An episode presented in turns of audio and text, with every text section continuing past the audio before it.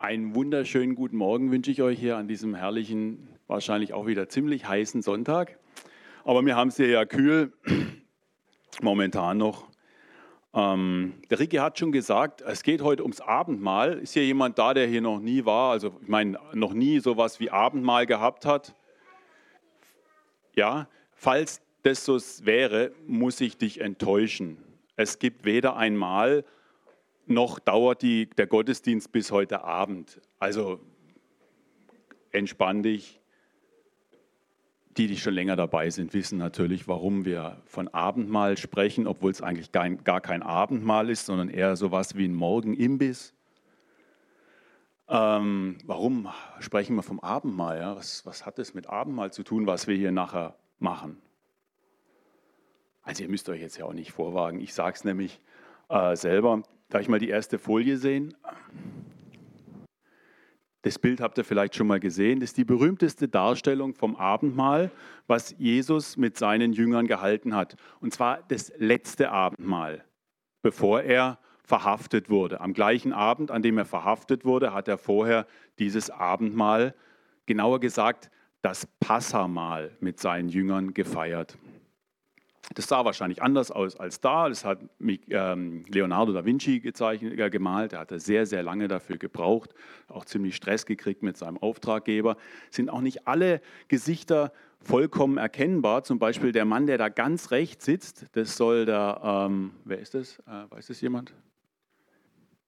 Das ist der Verräter. Ja. Deswegen er hat kein geeignetes Vorbild für diesen Verräter gefunden. Deswegen hat er auch kein richtiges Gesicht.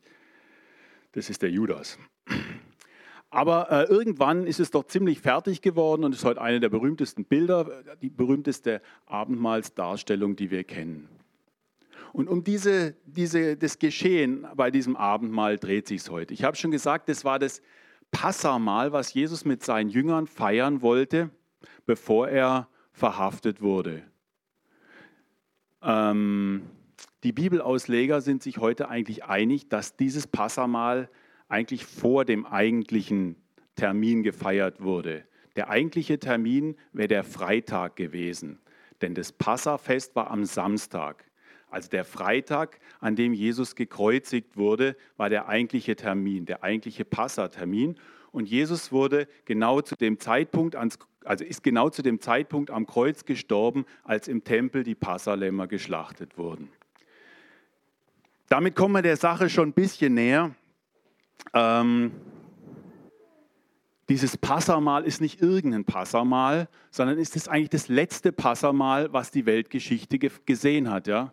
Das letzte echte Passamal oder das letzte, die letzte korrekte oder vollständige Passafeier, die in der Welt gefeiert wurde. Denn nachdem Jesus am Kreuz gestorben war, war das eigentliche Passa eigentlich erfüllt. Ja? Jesus, Paulus sagt, Jesus ist das wahre Passalam. Ja? Das wahre Passalam, was im Grunde die Erfüllung war von diesem, von diesem Passa, von diesem Pessach sagen die Juden, von diesem Passa-Ritual, äh, was jedes Jahr gefeiert werden musste.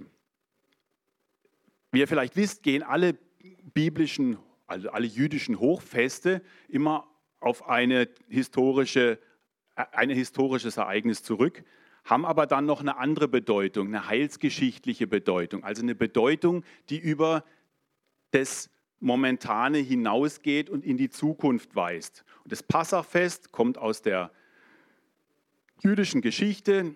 Der Auszug äh, aus Ägypten wurde eben mit diesem äh, Passach-Ereignis angefangen. Ja, dieses Passalam musste geschlachtet werden, das Blut von diesem Lamm musste an den Türpfosten oben gestrichen werden, damit die männliche oder damit die Erstgeburt im Haus verschont bleiben konnte. Bei allen Ägyptern sind die Erstgeburten von äh, Vieh und Mensch ums Leben gekommen bei dem Ereignis. Und an dieses Ereignis erinnern sich die Juden heute noch. Aber es kommt nichts mehr. Das, was mit dem Passafest angekündigt wurde, was da als heilsgeschichtliches Ereignis eigentlich im Hintergrund gestanden hat, bei jeder Passafeier, ist schon passiert. Deswegen ist es das letzte Passamal, was eigentlich gefeiert wurde. Die Juden feiern das heute noch, das ist auch korrekt so, aber es ist dann eine Erinnerung an dieses Ereignis als sie aus Ägypten ausgezogen sind. Es ist, hat keine, keine, kein Hinweis mehr in die Zukunft, denn Jesus ist bereits für uns am Kreuz gestorben. Deswegen dieses, auch dieses letzte Abendmahl und die Betonung eben auf das letzte. Denn Jesus hat es gewusst, hat gewusst, es kommt was Neues.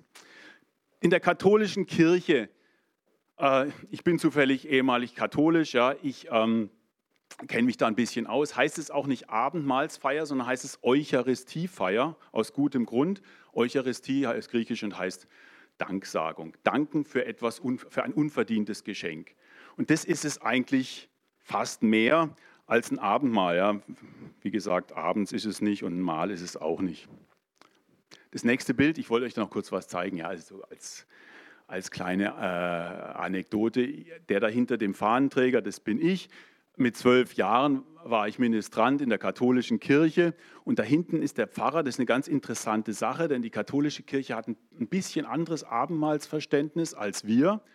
In den wesentlichen Dingen stimmen wir überein, aber wie es halt bei allen wichtigen Dingen ist in der Kirche, Taufe ist zum Beispiel auch so ein Thema, da wird viel gestritten. Das zeigt aber, dass es wesentlich ist. Ja? Dinge, die eigentlich unwichtig sind, da brauchen wir auch nicht drüber streiten. Das ist bei dem Abendmahlsverständnis genauso und ich wollte euch das nur zeigen. Ähm, katholische Kirche ist ein bisschen anders, aber im Grunde auch nicht so viel. Ja. Wir gehen jetzt ähm, zum äh, Text, zum heutigen Bibeltext. Der kommt aus dem ersten Korintherbrief. Fragt euch vielleicht, ja, wieso aus dem Korintherbrief? Äh, den hat doch Paulus geschrieben. Äh, warum nicht die Evangelien? Da steht doch wirklich drin, was Jesus gesagt hat. Da steht ziemlich genau das drin, was auch bei Lukas steht. Und ähm, bei, jo, äh, bei Matthäus und bei äh, Markus steht es ein bisschen anders, aber sinngemäß auch so. Es gab einen Anlass, warum Paulus das geschrieben hat an die Korinther. Wisst ihr vielleicht, Korinther, das ist mir immer so sympathisch, ja, die waren nicht viel anders als wir heute auch. Da gab es Probleme in den Gemeinden, da gab es Streit, da gab es Missgunst, da gab es persönliche Reibereien und unter anderem lief es beim Abendmahl nicht rund. Ja. Das wurde dann wirklich noch als Mahl gefeiert und die Reichen, die haben einen Haufen mitgebracht zu essen, haben sich vorher betrunken. Ja. Äh, und dann kamen die Ärmeren und wollten eigentlich das eigentliche Abendmahl feiern und dann war ein Teil schon betrunken und hallo, hallo und so, war nicht mehr wirklich so andächtig äh, nachher. Und das hat Paulus angeprangert bei den Korinthern. Deswegen wollte er das nochmal klarstellen und sagt ihnen dann ganz deutlich, denn ich habe es vom Herrn überliefert bekommen, was ich auch euch weitergegeben habe. In der Nacht, in der er ausgeliefert wurde, nahm der Herr Jesus Brot und dankte Gott. Dann brach er es und sagte, das ist mein Leib für euch. Tut dies als Erinnerung an mich. Ebenso nahm er den Kelch nach dem Essen und sagte, dieser Kelch ist der neue Bund, der sich gründet auf mein Blut. So oft ihr daraus trinkt, tut es als Erinnerung an mich. Denn so oft ihr dieses Brot esst und aus dem Kelch trinkt, verkündigt ihr den Tod des Herrn, bis er wiederkommt.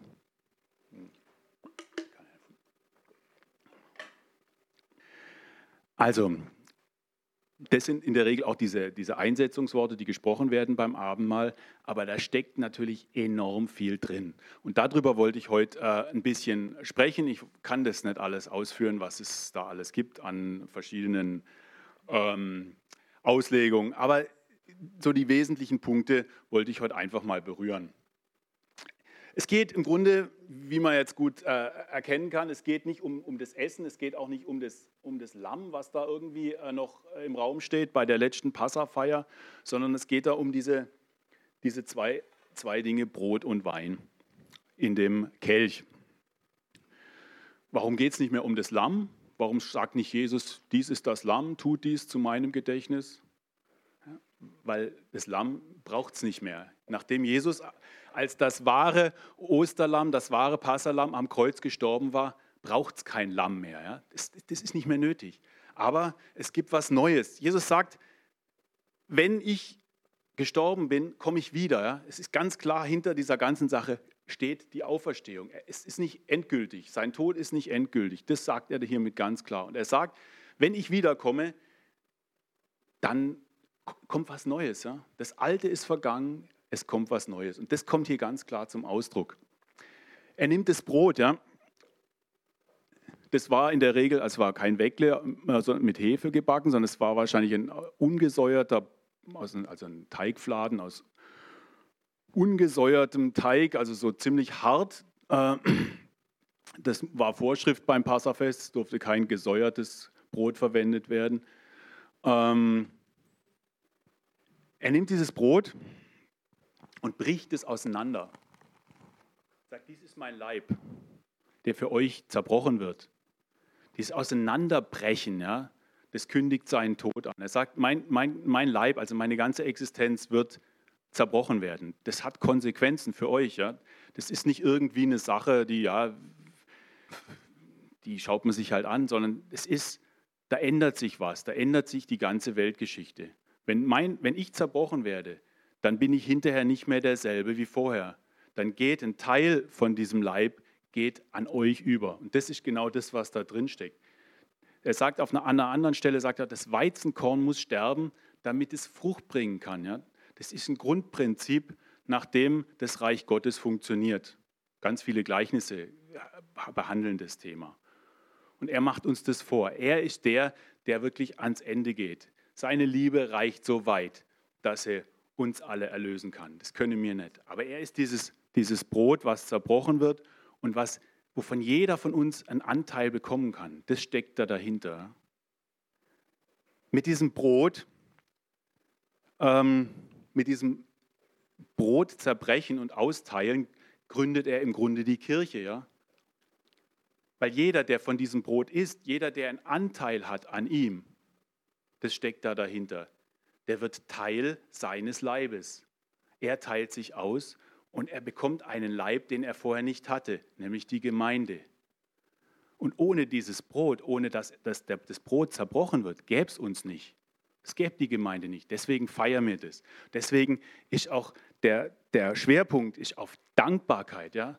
Diese Dankbarkeit, die wir Jesus gegenüber haben können, dass er das für uns getan hat, dass wir Teil dieses Leibes sein können, geht nur deswegen, weil er als Brot zerbrochen wurde und wir dieses Brot essen können. Das ist genau der, Grund, der, der Hintergrund von dieser, von dieser Geste. Und ähm, jetzt kommen wir zum Wein. Der Kelch des neuen Bundes, der sich gründet auf mein Blut. So oft ihr daraus trinkt, tut es als Erinnerung an mich. Ähm, das ist ein kurzer Satz, ja, aber da stecken allein drei wichtige Stellen aus dem Alten Testament drin. Jesus sagt meistens nichts von sich selbst, sondern meistens bezieht er sich auf irgendwelche Stellen aus dem Alten Testament. Ähm, das hat ganz wichtige, äh, ganz, ganz gewichtige Gründe. Einmal ist er ja Jude, er lebt in dieser Welt, er lebt, das ist sein Volk, das ist seine, sein, sein Background, seine Herkunft und alles schöpft er aus dieser Quelle. Der anderen Seite wird ganz klar, alles, was im Alten Testament geschrieben wird, weist auf mich hin. Ich bin die Erfüllung vom alten Bund. Und deswegen verwendet er auch so viele Psalmworte, deswegen kommen so viele Sätze aus dem Alten Testament wieder vor in seinen Reden. Und deswegen ist auch wichtig, dass man das Alte Testament kennt, ja, dass man sich damit zurechtfindet, dass man weiß, ah ja, das steht ja da und da, das hat ja Jeremia oder Jesaja schon gesagt und da bezieht er sich ganz klar auf die äh, Stellen, die ähm, die Propheten schon erwähnt haben oder die die Propheten schon gesagt haben. Wir gehen jetzt zur nächsten Folie und da habe ich euch drei Stellen, die drei wichtigen Stellen äh, rausgeholt, die, auf die Jesus sich bezieht. Denn das ist ja kein einfacher Satz. Also wenn man jetzt äh, sich den Satz anschaut hier, ähm, ich lese ihn gerade nochmal vor, Ebenso nahm er nach dem Mahl den Kelch und sagte, dieser Kelch ist der neue Bund, der sich gründet auf mein Blut. Also wenn das heutzutage jemand hört, der eigentlich gar keine Ahnung hat, der keinen christlichen Hintergrund hat, dann fragt er sich erstmal, ja, wie, was? Äh, Blut, Kelch, äh, Kelch, gut, das ist jetzt vom Abendmahl der Kelch, aber was hat das alles mit Blut zu tun und mit neuem Bund und so? Und da muss man einfach wissen, er bezieht sich hier auf drei Stellen. Und zwar die erste Stelle, da geht es um den alten Bund. Wenn es einen neuen Bund gibt, dann gibt es auch einen alten Bund. Und da steht, darauf nahm Mose die Schalen mit dem Blut, sprengte es über das Volk. Dabei rief er, seht, das ist das Blut des Bundes, den Jahwe aufgrund dieser Gebote mit euch geschlossen hat. Das war der alte Bund. Der wurde am Sinai, kurz nach dem Auszug aus Ägypten, wurde er mit dem Volk geschlossen. Und zwar hat das Volk die Gebote bekommen und hat sich verpflichtet, diese Gebote zu halten. Und als Bekräftigung wurde das mit dem Blut von Tieren äh, ja, unterstützt, bestärkt. Das Blut wurde dann, oder regelmäßig bei all den Opfern, ist unglaublich kompliziert und komplex.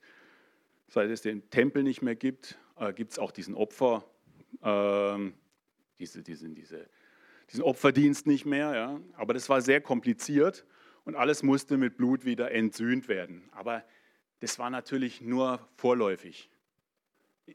Immer mehr wurde dem Volk Israel klar, irgendwie funktioniert das nicht so richtig. Kurz drauf, also nachdem dieser Bund geschlossen wurde, haben sie dann schon dieses goldene Kalb gegossen. Ja? Also eine Woche später oder so. Das kann man sich eigentlich nicht vorstellen. Aber damit da wird einem eigentlich klar, dass dieser Bund einfach eine, eine ziemlich, ja, das war nur, nur was Vorläufiges. Ja?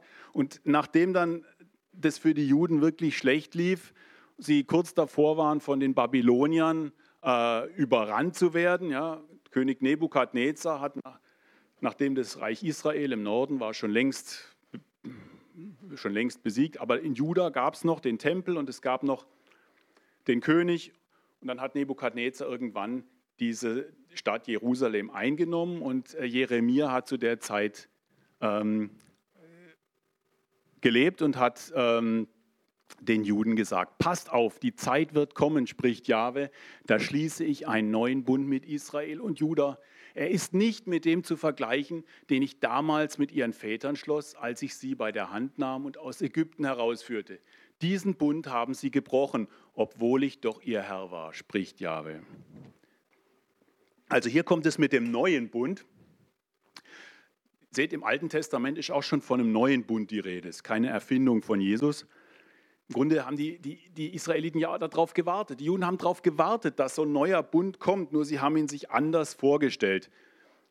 Sie haben ihn sich nicht so vorgestellt, wie das dann äh, am Kreuz mit Jesus passiert ist. Obwohl bei Jesaja das eindeutig steht. Da steht nämlich in Jesaja 53, 12: Darum teile ich die vielen ihm zu und die Starken werden seine Beute sein. Das hört sich gut an weil er sein Leben dem Tod ausgeliefert hat und sich unter die Verbrecher rechnen ließ. Weniger gut. Dabei war er es doch, der die Sünden der vielen trug und fürbittend für Verbrecher eintrat. Da steht genau das, was Jesus am Kreuz passiert ist. Und zwar, wie viele Jahre? 600 Jahre vorher? Also unendlich lange vorher schon war klar, dass der Messias nicht als der große König kommen würde, sondern dass er leiden muss, muss und dass er ähm, wie ein Verbrecher behandelt wird. Der Gottesknecht wird er auch genannt bei Jesaja. Das sind die drei Stellen, die da drin stecken in diesem einen Satz, den Jesus da sagt. Deswegen ist es auch nicht irgendwas, was, was wir da wiederholen jetzt seit 2000 Jahren, sondern das ist elementar. Ja? Das ist das, was, was unseren Glauben ausmacht. Warum sollen wir das tun? Warum sollen wir Abendmahl feiern? Ja, ich meine, es gibt nicht viele Sachen, von denen Jesus gesagt hat, dass wir sie tun sollen. Er hat jetzt kein neues Gesetz aufgestellt. Manche sagen ja so die Bergpredigt und so, aber die ist nicht wirklich ein Gesetz, nach dem man äh, handeln kann. Ja, das ist kein neues Gesetz. Ja. Im Grunde ist er das neue Gesetz, er als Person. Aber es gibt nicht viele Handlungsanweisungen. Er hat ja nicht in Petrus gesagt, so hör mal zu, wenn du deine Kirche aufbaust, dann guckst du, dass du dir in Rom äh, eine Residenz gründest und dass du dann von Rom aus die ganze Welt äh, ähm, bemissionierst und das wird dann der Mittelpunkt sein. Es war alles, später hat sich das halt so ergeben. Ja? Aber Jesus hat eigentlich nichts groß vorgegeben. Er hat in Petrus gesagt, du bist mein Fels, auf dich werde ich meine Kirche bauen. Ja? Und, aber das ist so eine Anweisung hier. Bei Lukas steht es nochmal ausdrücklicher, tut dies zu meinem Gedächtnis. Wir sollen es einfach tun, ja. Wir sollen es tun. Aber warum? Warum sollen wir das tun? Und ähm, da ist, mein, da, da ist bei uns, bei uns Pfingstlern vielleicht manchmal, äh, ja, ist da vielleicht so eine, so, eine, so eine Vorstellung davon, dass wenn wir einmal unser Leben Gott übergeben haben, dass dann so alles, alles in Ordnung ist, dass dann die Verhältnisse geklärt sind. Ich meine, prinzipiell ist das ja auch so, ja. Ich meine, niemand kann einem die Errettung wieder wegnehmen, ja, das geht nicht. Aber ähm, stellt euch mal vor, äh, ihr werdet verheiratet ähm, und ähm, mein, das ist ja dann auch für eine längere Zeit in der Regel, also könnte ja sein, dass es mal 30 Jahre geht und ähm, dann, eure Frau kommt irgendwann mal auf euch zu und sagt, ja, äh, du sagst mir nie, dass du mich liebst, ja. Dann könnte ich ja als ähm, echter Schwabe sagen, du, ich habe das einmal gesagt bei der Hochzeit. Das gilt, du kannst dich auf mich verlassen. Schwaben sind zuverlässig. Hundertprozentig. Schwaben sind ehrlich, Schwaben sind zuverlässig. Sind sie? Absolut. Ich habe lange in Schwaben gelebt. Zahlungsmoral von Schwaben ist deutlich besser als die von Badenern. Aber sie sind halt manchmal auch sonst ein bisschen sparsam in, in, in ihren Gefühlsäußerungen oder so. Ja? Und ich meine, äh, es kann ja, wir haben Jesus einmal gesagt in unserem Leben, wir lieben ihn, wir wollen unseren Weg mit ihm gehen und das ist so, ja. Wir halten, wir bemühen uns kräftig und so, aber in einer Beziehung reicht es nicht aus. Also in einer echten Beziehung reicht es nicht aus. Einmal bloß äh, zu sagen, jawohl, ich stehe zu dir, ich vertraue dir. Da braucht es immer wieder, braucht es da so eine Auffrischung. Ja? Und genau das ist das Abendmahl. Das soll eine Auffrischung sein. Das soll eine Auffrischung dieser Beziehung sein.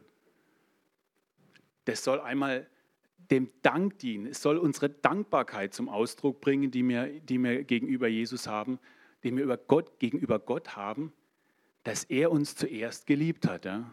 Es geht um die Liebe. Ja. Das, ist, das ist immer das, Grundprinzip. Ja. Leute sagen, ja, ich glaube an Gott, Gott ist die Liebe. Da sage ich, ja klar, Gott ist die Liebe. Aber wenn du das so sagst, dann ist Gott das, was du dir unter Liebe vorstellst. Stimmt's?